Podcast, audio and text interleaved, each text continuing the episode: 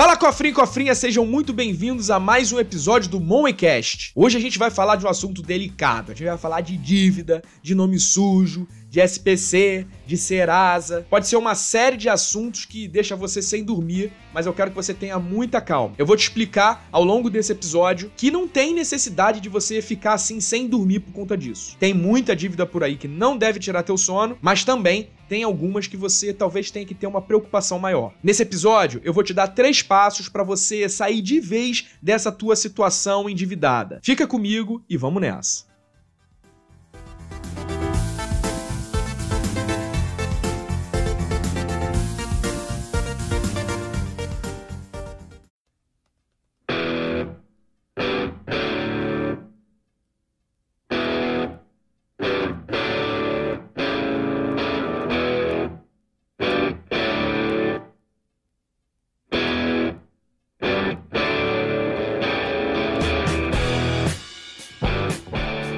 Eu sei que muita gente se desespera quando acaba sabendo que tá com o nome sujo. Recebe uma cartinha lá, aquela cartinha bem selada lá pelo correio, onde tá dizendo lá que só você pode abrir, só você pode saber o que, que tá escrito ali dentro. Tem aquela coisa do nome, né? A gente quer ser honrado independentemente de qualquer coisa. E aí, por conta desse desespero todo, acaba querendo quitar as coisas de qualquer jeito, assumindo parcelas, juros exorbitantes para poder sair dessa. Então, antes de começar a dar o passo a passo que eu tenho aqui para entregar para você, eu quero que você saiba que você não precisa se desesperar tanto. Eu sei que ficar com o nome sujo é horrível, você fica com restrição ao crédito, fica sem poder pegar um cartão de crédito, sem poder às vezes comprar um carro financiado, sem poder passar um cheque, mas eu quero que você olhe tudo pelo lado positivo. Às vezes, esse momento em que você vai estar impossibilitado de pegar mais crédito é o momento que você precisava para se organizar. E o que eu costumo dizer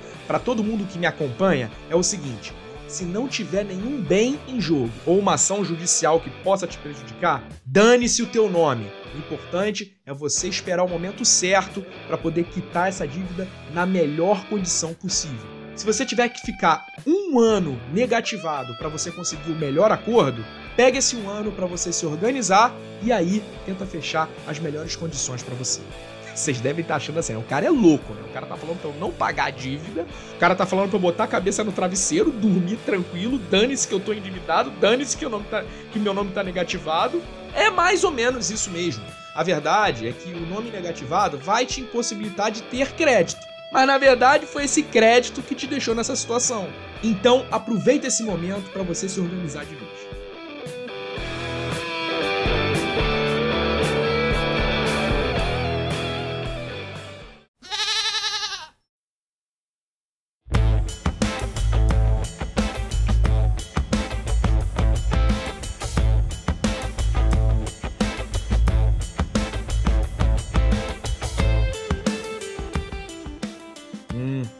Legal isso aí que ele falou. Mas será que meu nome já tá sujo? Será que me negativaram? Pois é, esse é o passo número um para você começar a resolver a tua vida. Você precisa saber se já chegou nesse estágio de estar tá com o nome negativado.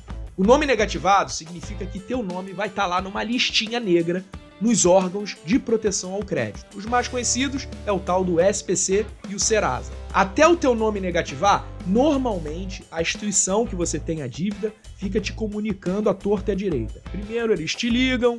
Alô? Poderia falar com o senhor Guilherme? Aqui quem tá falando é Marisa, do banco. Senhor Guilherme, eu tô ligando para informar que existe uma dívida no cartão de crédito no valor de R$ 2.438. O senhor está ciente dessa dívida? Depois que eles começam a te ligar à torta à direita e você não atende, ou então você finge que não conhece, eles começam a mandar um monte de documento para tua casa. Hum, chegou alguma coisa aqui para mim. E ó, tá dizendo que se eu não pagar, eles vão me protestar. É isso mesmo, eles avisam que vão te negativar. Normalmente as pessoas acabam só sabendo que o nome tá sujo quando vão comprar alguma coisa. Mas se você desconfia que tem alguém querendo te colocar lá na lista negra, é muito fácil de saber. É só você entrar no site do Serasa, se cadastrar e fazer uma consulta grátis do teu CPF. Ah, e dá até para fazer por aplicativo de celular, tá?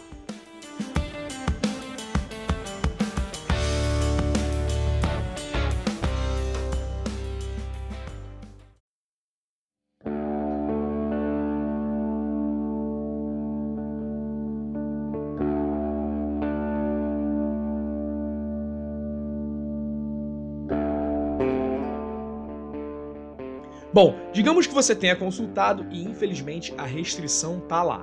O segundo passo, e esse talvez seja o mais importante, é você entender se essa dívida que você deixou de pagar pode ocasionar uma ação judicial ou então perda de algum bem. Na verdade, toda dívida pode ocasionar uma ação judicial. O que rola é que às vezes não vale a pena ter custos judiciais para te cobrar. Vale muito mais a pena para a instituição tentar fazer um acordo com você. Agora, em relação à tomada de bens, aí depende muito do tipo de dívida que você tem. Um financiamento, por exemplo, de um veículo ou de um imóvel, muito possivelmente vai fazer com que exista uma ação judicial para tomar esse teu bem que você só tem ele porque você financiou através de uma dívida. Então, tipo, se tu pegou dinheiro emprestado com o banco para comprar um carro, se tu não pagar o banco, o banco vai te tomar o carro. E o mesmo vale com imóveis, apartamento, por exemplo.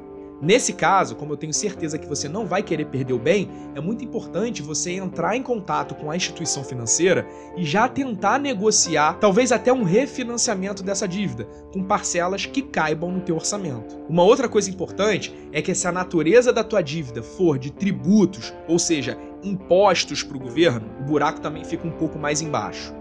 Essas dívidas também podem fazer com que você perca os seus bens. Pode rolar bloqueio da tua conta no banco, fazendo uma espécie de uma penhora do teu dinheiro. Pode rolar a tomada dos teus bens, que depois vão a leilão para poder abater uma parte dessa dívida e pode rolar até tomada dos teus bens da tua esposa ou do teu marido, dependendo do regime de casamento que vocês têm. Então assim, dever imposto não é uma boa. IPTU, IPVA, até o condomínio do teu prédio pode fazer você perder o teu apartamento. Então, ó, não é esse tipo de dívida que você vai largar o dane-se.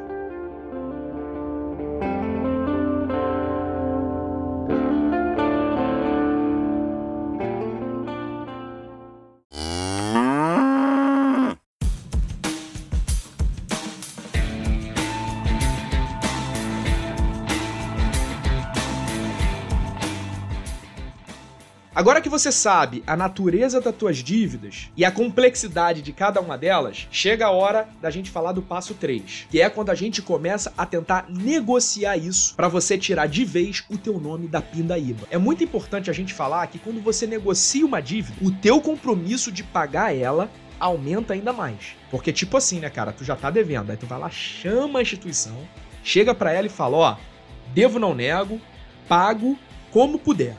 Essa é a melhor forma que eu tenho de pagar. Você aceita? E aí depois tu vai lá e não paga? Os caras ficam putos. Então, antes de sair negociando, o que você precisa fazer é se organizar. Você tem que listar o teu orçamento, entender para onde o teu dinheiro está indo e qual é a parcela dele que você vai ter que sujeitar a quitar esses passivos. Muito possivelmente, você vai ter que se desfazer de alguns gastos supérfluos. Pode até talvez ter que fazer uma renda extra e até se desfazer de coisas velhas em casa para poder fazer uma grana e talvez até quitar uma parte dessas dívidas à vista, com desconto. Depois que você tiver tudo mapeado e com segurança que consegue destinar uma parte dessa tua renda para quitação de dívidas, aí sim chegou a hora de você negociar. Ah, e só mais uma coisa. Só não esquece de quando você fizer essa organização, você contar com alguns imprevistos que podem acontecer. Até mesmo algumas sazonalidades, tipo assim, início do ano a gente acaba gastando um pouco mais do que nos outros meses, por exemplo.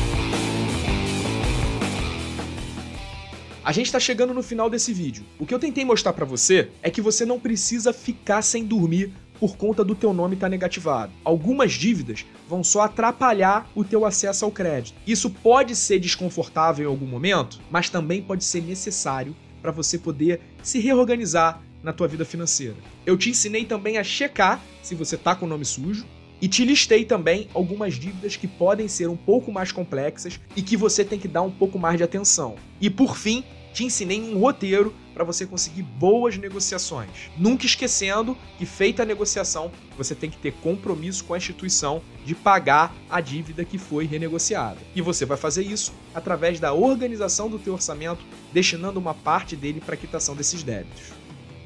Cofrinho cofrinho, a gente está chegando no final desse episódio e eu espero que você tenha entendido que ficar com o nome sujo pode ser uma oportunidade de você se reorganizar. É isso aí. Vamos tentar olhar sempre pelo lado positivo, porque se crédito é o que você não vai conseguir ter mais, foi o crédito que te deixou nessa situação. Eu espero que esse conteúdo tenha feito sentido para você. Não deixa de me seguir nas redes sociais, no Instagram, no YouTube e no TikTok, que lá também tem muito conteúdo rico e gratuito para você diariamente. Até a próxima e pense grande.